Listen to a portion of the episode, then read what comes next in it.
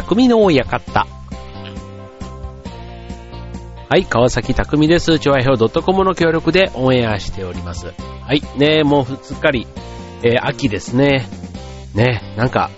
あのー外に出るのもようやくというか、こう、なんか急にね、寒くなったから、これでちょっと風邪ひいたりとか、なんかあのーなんなんだろう、この気温の低下で、こうなんか、こう筋肉じゃなんだっけ、血管が収縮して、それでね、なんか倒れちゃおうとしようの方もいるなんていうのでね、意外とこの涼しいから、こう、油断をするとね、なんかそういうのも、あの、身の危険という体には意外とね、悪い、心臓に負担がかかる、ね、そんなこともあったりするらしい。ので、ね、まあちょっと季節の変わりでね、何かとこう体調を崩したりする季節ですけども、ね、え皆さんね、元気に、月末、ね、10月、何の話だっちゅうねんね、あの、座長にね、うちの劇団の座長に、お前はいつも、あの、季節の話をするって前から言われるんですけど、多分今日の放送を聞いた座長はまたそんなことを言ってるんじゃないかなと思いますが、ね、えっ、と、僕ね、どうしてもね、このね、季節の変わり目って、あの、鼻炎を持ってるんで、こうね、なんちゅうの、湿気とか、うん、この気温のあったかい寒いみたいなところ、その室内と、その屋外のこの、なんか違いだとか、なんかそういうのにすごいね、あの、敏感なんですね。だからね、結構この時期って、あの、花粉の時期じゃないのになんか花粉っぽいというか、あの、年中、なんだっけ、花粉って言っても、あの、杉だけじゃなくて、なんか豚草とかね、いろんなこう雑草の花粉みたいなのも、やっぱりアレルギーの原因にはなるっていうことなんで、うん、なんか、こう、そういう意味ではね、まあ、そういうのかもしれないって、一応もう最近ね、あの、適当にじゃないけど答えることもあってですね、実は僕はもうあの、ハウスダストっていう一般的なね、あの家の埃とかでね、反応するアレルギーなんで、まあ結構ね、ハウスダスト、ハウスダストのあの、アレルギー持ってる方って多いと思うんですけども、ただそれ以外でもね、そういう花粉系、ね、年がら年中結構花粉で飛んでたりするんで、ね、それで悩んでる方、ね、意外にいるんじゃないかなと思います。はい、ということで、まあ、ちょっとこの秋の時期ね、まあ、涼しくもなればちょっとね、あの窓を開けていい風を入れてなんていうのでね、ただね、やっぱり夜はちょっと肌寒いし、昼はなんかね、ちょっと微妙にまた暑かったりするじゃないですか。ね、この気温の寒暖差っていうのがね、意外とこう、服を選ぶときとかにも結構ね、悩ましいところで、うん、そう。朝は寒いから着ていくんだけど、昼間はなんか暑いから、そのジャケットが邪魔になる、なんかそういうことで、こう微妙にね、この時期に、あの、着る服も意外と短くって、あの、気づいたらもう、いよいよ本格的に寒くなって、もう冬物を着ちゃうから、なんか、秋春って、意外となんかあの、服を持ってる割には、なんか着ずに、お終わっちゃうっていうの？なんか、そういうのって多くないですかね？なんか、春と秋ってまたちょっと着るものも微妙に違うじゃないですか。うん。で、そう。だからなんか、秋のものというかね、なんかすごく短い時期。1ヶ月ももしかしたら、ワンシーズン、うん、春も秋も1ヶ月ぐらいしかなんか、いわゆる純粋に春物、秋物の服ってなんか着ないのかななんていう感じがするんですけどね。はい、もうね、1ヶ月も経てばもう11月ってことでもなんとなく冬のね、気配がこう、見えてくるね、そんな時期ですけどね。はい、街はね、結構ハロウィンで盛り上がっていたりしますね。皆さんどんな、えー秋をお過ごしなんでしょうね。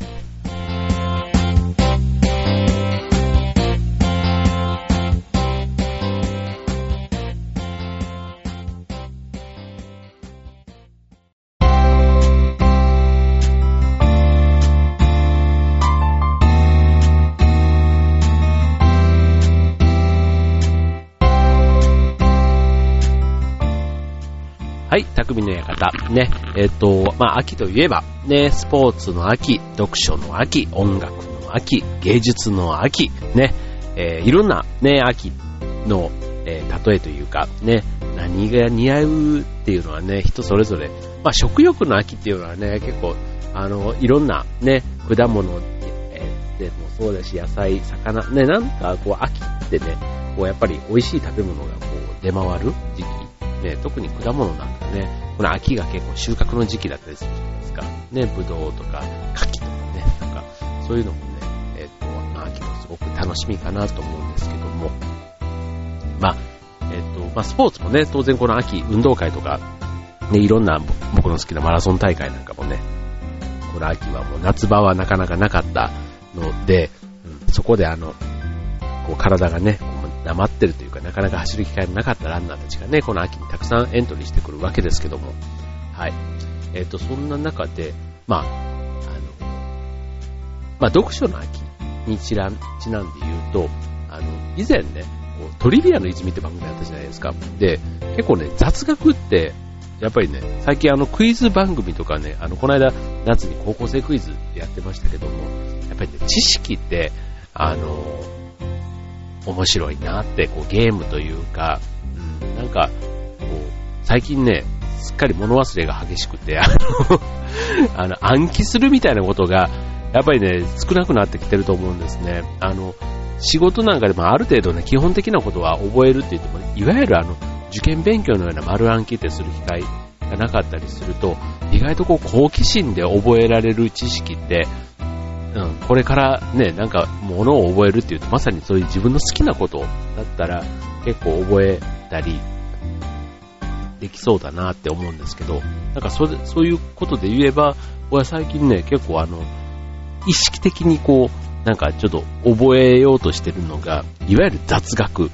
その中でもあのトリビアって言われる、へーってね、言われちゃうやつ。うん、なんかそういうのもね、昔のあのトリビアの泉のあの文庫本というの、なんかそういうあのテレビのね、あの本とかあるじゃないですか。ああいうのとかも読んでると、なんかね、もしかしたら昔その当時、あの、見てたかと、見てね、その時へーって思ったやつなんかも当然忘れちゃってるんで、また改めてね、今見ると、へーっていう風に、あの、思ったりしてね、ちょっと買いまではしないんですけど、立ち読みなんかでしてるとね、ちょっと難しいなぁなんて思うトリビアに済みなんですけども、あの、じゃあ今日はね、とそんな秋のね、物知りというか雑学の一つということで今日ね、トリビア何連発ぐらいでいきましょうか。ちょっとね、えー、っと、前半のコーナー5連発、後半10連発でお送りしたいと思います。ということでね、こちら前半のコーナー、ね、例えば一つ目、えー、渋谷109の由来は何でしょうというトリビア。ね、あの、お店のほとんどがね、えっ、と、10代から20代のね、若い女性向けの、ま、テナントで渋、ね、えっ、と、占められている渋谷の109。ね、今ね、大阪にもね、えー、渋谷の109っていうのがあったりするので、まあ、大阪に渋谷の109というとね、渋谷109というと、なんかちょっとバッタモン臭いところも 思っちゃうんですけど、これはちゃんとね、渋谷109の、えっ、と、関西、大阪のお店ということ、も渋谷とかね、やっぱりあの、ブランドですよね、これね。うん。あの、昔、鈴木正幸と菊池桃子が渋谷で5時っていう歌をね、えっ、と、歌ってたんですけど、うん、やっぱりね、渋谷ってね、それだけでこう歌詞になる、ね、曲名になるっていうのがね、やっぱりすごいなって思ったし、あの、荻野目洋子ちゃんが歌ってた、ね、六本木純情派とか、ね、アン・ルイスの六本木真珠とか、ね、赤坂だったらね、赤坂、なんだっけ、なんだっけ、あるよね、赤坂なんとかみたいなやつとか、ね、あと、ね、秋葉原で言えば AKB の拠点とかね、なんかそういうね、あの芸能界とやっぱりね、こう、曲になる地名ってなんか素敵だなぁなんて思うんですけども、はい。えー、まあ、ミーハー心がね、くすぐられるということで、で、その109の由来なんですけども、この名前の由来ね、えっと、東急の系列のお店だったんですね。だから、東急19 109というね、その東急の読みの語呂合わせから来たというとこなんですね。はい。で、ちなみに、ね、こちら渋谷109、営業時間が朝10時から夜9時までというね、そんなところも10と9の組み合わせというのがあるということなんですね。はい。ということで、まず一つ目、渋谷109の由来ということですね。はい。では続いてね、えっ、ー、と、ちょっとマニアックというかね、えっ、ー、と、品川駅、ね、僕、品川駅、まあ、新幹線ができてね、えっ、ー、と、まあ、止まるけど、乗り降りは僕は品川からはほとんどしないので、あの、たまに行くとね、なんか品川の駅とか、あの、周辺、すごく綺麗になって、いろんなお店もあってね、あの、楽しいんですけど、品川駅って、品川っていう、で、品川区っていう区があるんですけど、でもね、品川駅って港区に実はあって、ね、品川駅から南に南下すると、えっと、京浜急行の北品川駅っていうのがあるんですね。でも、南下しないして北品川って不思議でしょう。ね、品川駅。でちなみに、北品川駅は品川区にあるんですね。はい。で、その隣に、ちなみに品川区の隣に目黒区っていうのがあるんですけども、あの、山手線に目黒駅っていうのがあるんですね。それはね、品川区だったりするんですね。なんか不思議ですよね。うん。なんかね、そういうね、駅の場所と区の名前、うん、が、こう、一致してるしてないみたいなところ、うん、あるんですね。この、うちの、えっ、ー、と、近所で言えば、津田沼という駅があるんですけども、そこなんかね、駅の真ん中から半分が、駅の半分は船橋市で、駅の半分はからは習志野市っていうね、そんなね、駅の真ん中でこうね、えっ、と、市境というかね、えー、あるような駅もあったりするんでね、はい、こういうのもね、ちょっとしたなんかね、品川駅だから品川区ってわけじゃないというところがね、へーって思いますよね。はい。で、ちなみにじゃあ3つ目。ね、あの、男性と女性のあのマークあるじゃないですか。あの、男性だったら、丸に矢印がくっついてて、で女性だったら丸にプラスくっついてっていうあの男女のマークなんですけど、あれね、男性を表す方の矢印みたいなね、ついた丸に矢印は、ギリシャ神話に出てくる神、マルスの持つ槍と盾を合体させて記号化したものなんだそうなんですね。ね、なんかあの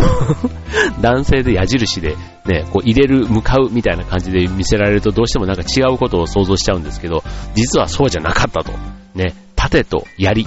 それをね、表してるんですね。ちなみにあの、女性のプラスと、あマイ丸とプラスの組み合わせたものは、美の女神、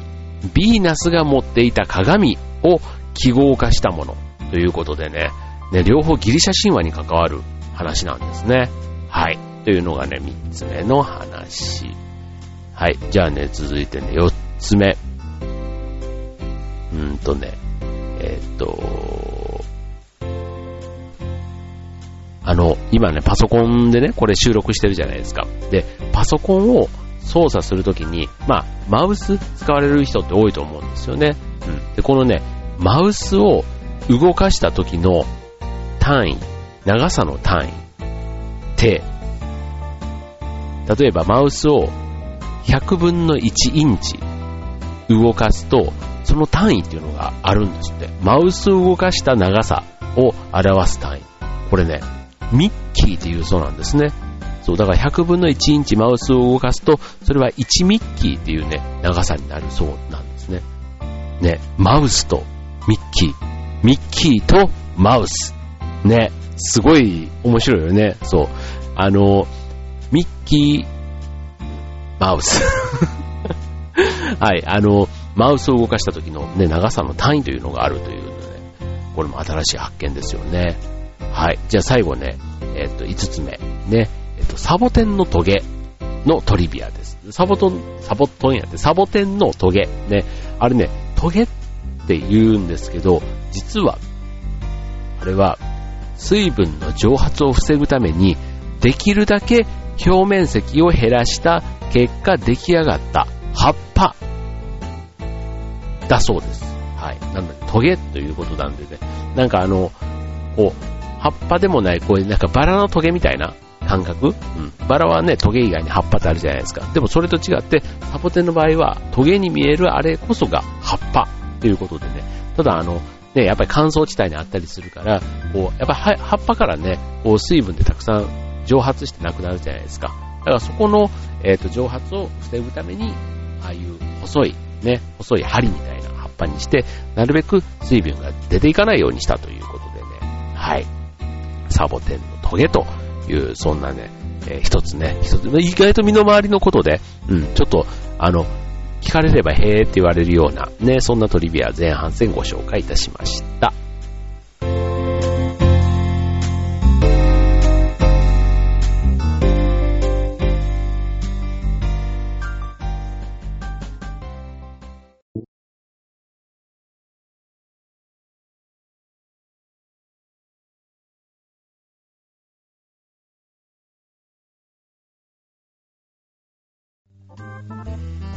というわけで、えー、匠の方、今週はトリビアな雑学ということでね、まあ雑学ね、えー、っと、雑学って結構ね、何でもトリビアというか、へーって思われたりするのって、あの、人の話もすごくたくさんね、あの、聞いてても面白いし、うん、なんかね、ちょっとした話のネタに、うん、なんでそんなこと知ってんのっていうのに詳しい人っているじゃないですか。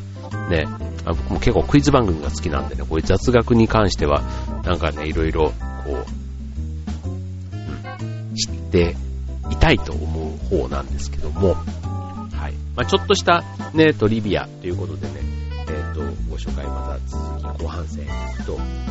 例えばイルカ、ね、えっ、ー、と、まあ、スイスで泳ぐね、まあ、水の中で生き生きしているね、えー、動物のイメージですけども、ね、イルカはたまに溺れることがあるそうですって。ね、なんか溺れたイルカってなんか、どうやって助けていいかわかんないよね。なんかね、溺れてるからってなんか陸地に上げていいのかどうかとかね、ちょっと迷っちゃうなって思うんですけどね。はい。で、続いてね、雑誌 JJ。ね、JJ って、ね、キャンキャンとかね、こうやいろんなあの、女性誌ってありますけども、女性誌 JJ って、これ実は何かの略なんですね。はい。さあ、なんでしょう。正解は、女性自身。略して JJ。すごくない？これね、ちょっとね、驚いた。だって女性自身って本あるじゃないですか。うん。で、まあ、あの、噂の系のね、こう芸能の、こう、ゴシップというか、ああいったものがね、こう、たくさん出てたりする雑誌ですけども、まあ、女性自身、どちらかというと、こう、ご婦人というか、なんかそういう方々が読まれてるようなそういう雑誌に対して JJ、ね、もう若いモデルがこう出てる、ね、今のファッションの最先端、ね、そのモデルさんもね、もうバリバリ、そこの JJ のモデルって言ったらもう超一流ですよ。ね、そんな JJ なんですが、実は女性自身の略なんですよ。ですよ。はい。で、えっと、あとでね、また違う話で、えっと、和菓子のね、コンペイトーってあの、砂糖の固まったやつ、あれね、あの、作り方っていうのがなんかあって、そう、その中でも、あの角がね、とんがってるじゃないですか。なんか、イガグリというか、イガイガがあ、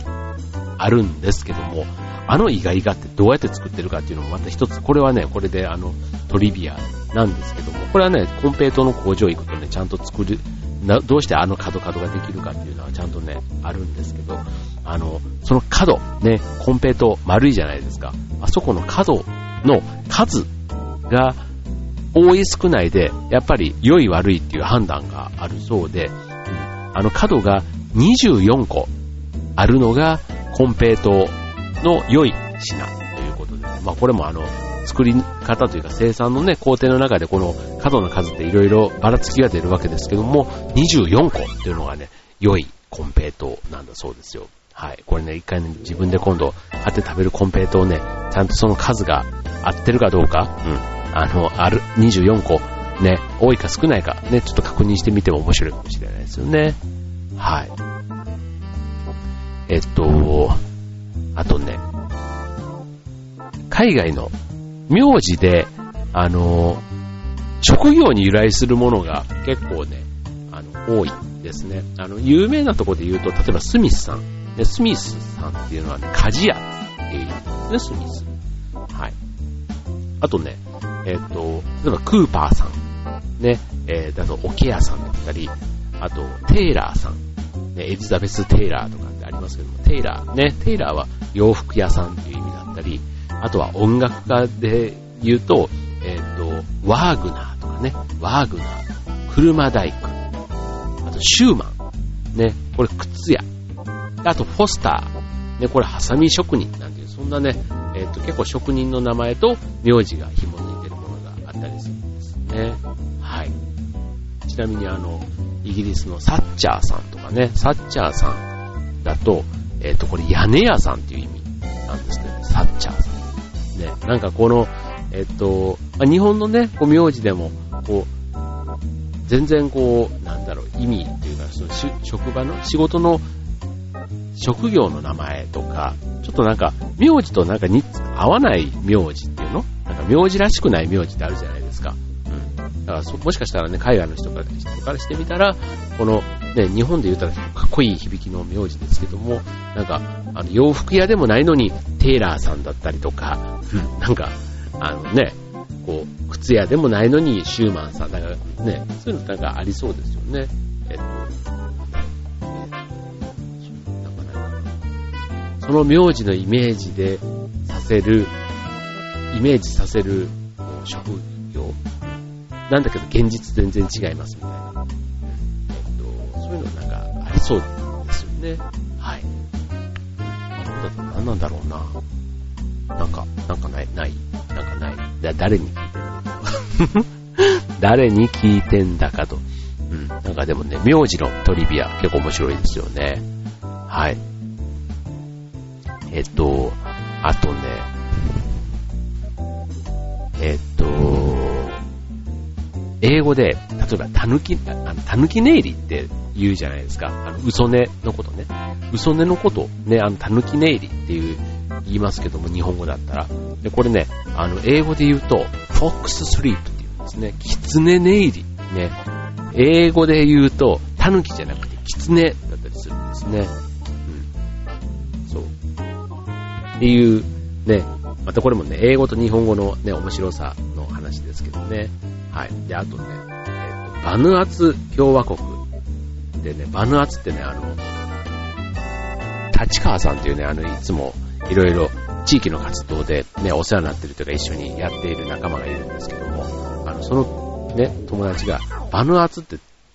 なんか、たまに行くんですよ。で、バヌアツで、なんか前、前の仕事で、えっ、ー、と、これね、なんちゅうの、オセアニアじゃなくて、あの、ミクロネシア、うん、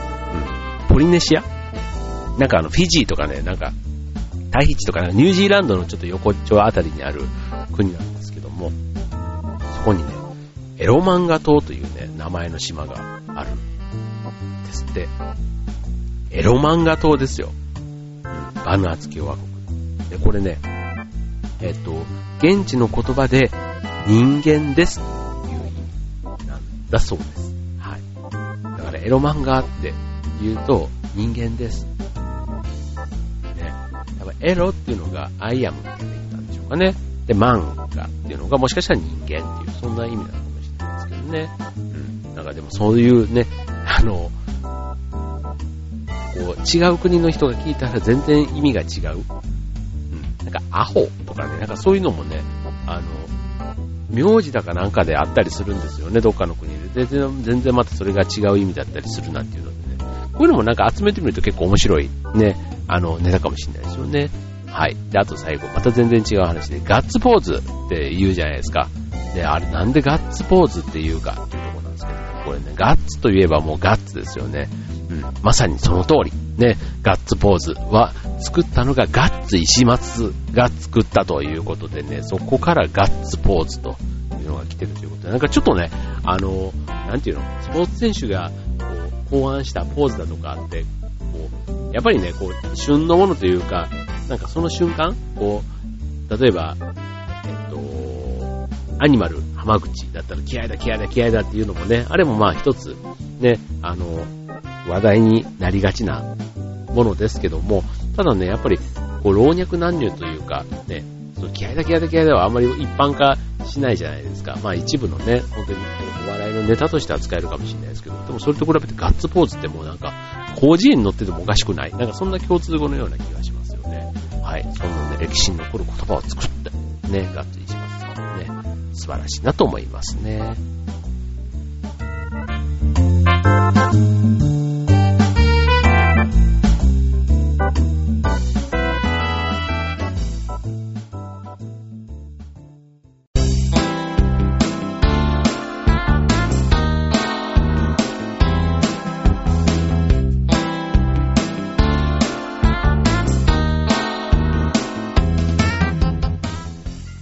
というわけで、今週の匠の館、えー、トリビアな雑学というテーマでお送りいたしました。ね、知識もね、えー、たくさん、なんか知識で、を、こう、蓄えるって、結構こう、ゲームというか、なんか知的なゲーム、遊びのような気もするんでね、まあ、今日ご紹介したちょっとしたトリビア、ね、これもね、何かの機会にね、ひょっとしたら役に立つかもしれませんね。はい。ね、その時にはぜひね、匠の館でて、あ、そういえば聞いた、あの話だったな、なんていうのを、ちょっと、あの、思い出しつつ、ね、ちょっとさりげなくそういうことをね、あの、いやこ、んなのちょっとした知識としてみたいな感じで、あの、言えると、で、男性も女性も、ね、ちょっと意外な一面ということで、あの、また見方が変わっちゃうかもしれないですよね。はい。まあ、ね、そんなところも意外な一面作りにね、このトリビアな、ね、雑学、知識をね、えー、ちょっと参考にしてもらえたらと思います。はい、ということでね、まあ今週ね、えー、っと、まあいろいろ、なんか、こう、天気がね、ちょっと最近ね、やっぱり気になるわけですよ。あの、10月の6日に、船橋競馬場のダートランニングフェスタがね、えっ、と、初開催されるもんですから、やっぱりね、運動会の時期と言いつつも、ね、この10月ってこう晴天率が結構高いんですけども、やっぱり台風も来たりね、ついこの間、えっ、と、来てましたけども、ね、これようやく明日あたりからちょっとどっかそれていてくれるってことですけども、やっぱりね、そういうちょっと季節のね、えー、変わり目、まあ台風なんかもあるね、ほんとね、この間の日曜日ね、牧野さんのところの田植えに、いや、田植えじゃない、稲刈りにね、自分たちが春に植えた田植えの成果をね、こう刈り取りにっていう予定があったんですけどね、残念ながら、ね、えっ、ー、と、久しぶりにね、雨で、えー、見送りになってしまったわけですけども、ね、そんな、行事もね、なんかあの、まあ、秋のね、こう、こう食べ物というかね、なんか恵みを、こう実際に、こう、体験して刈り取って、なんか体験しながら、なんかその、あの、食材を得るとか結構大事だよね。なんかあの、無人島の、あの、なんだっけ、エコライフじゃなくて無人島生活、あの、良い子とかがやってる、ああいうのとか見てるとね、なんか自分の食べ物を自分でちゃんと、あの、汗を垂らしてじゃないけど、なんか、か、捕まえたりとか、育てたりとかっていうのってすごいね、なんか、あの人間としてすごく大事なことをね、いつも気づくですね。うん。だから、あの、いつも機会があればね、なるべく行こうとかなと思っていて、で、今年はね、ちょっとね、残念ながら雨が降って流れてしまったんですけども、まあね、ちょっとね、関東もあの、雨がなかなかなくて水不足みたいな話もね、囁かれたりするので、まあ自分のね、プライベートの行事がなくなっちゃったのは当然大、あの、悲しい話なんですけども、まあ、ね、そういう水不足っていうとね、もっとね、生活にも関わってくる話だったりするんでね、まあちょっとこの恵みの雨ということでね、今回はもう、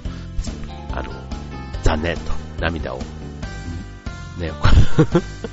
まあ残念というところでね、はい、思うわけですけども、ね、えっ、と、まあね、えっ、と、これ、あ、そうそうそう、だから来週の、その、船橋競馬場のイベント、ね、えっ、と、この秋晴れのもとね、ぜひ盛大に開催したいなと思ってます。あの、ね、こちら今回あの、エントリーはもうすでに締め切っているんですけども、まあ走らないけど、どんなイベントか見に行ってやるよっていう方もしいらっしゃればね、えー、当日、船橋競馬場10月6日、ね、11時からは無料でね、中まで入って見学なんかも、あ、あの、観戦、うん、していただくこともできますので、うん、ぜひ興味のある方、えー、お越しください。お待ちしております。ということで今週の匠の館、ここまでバイバイ。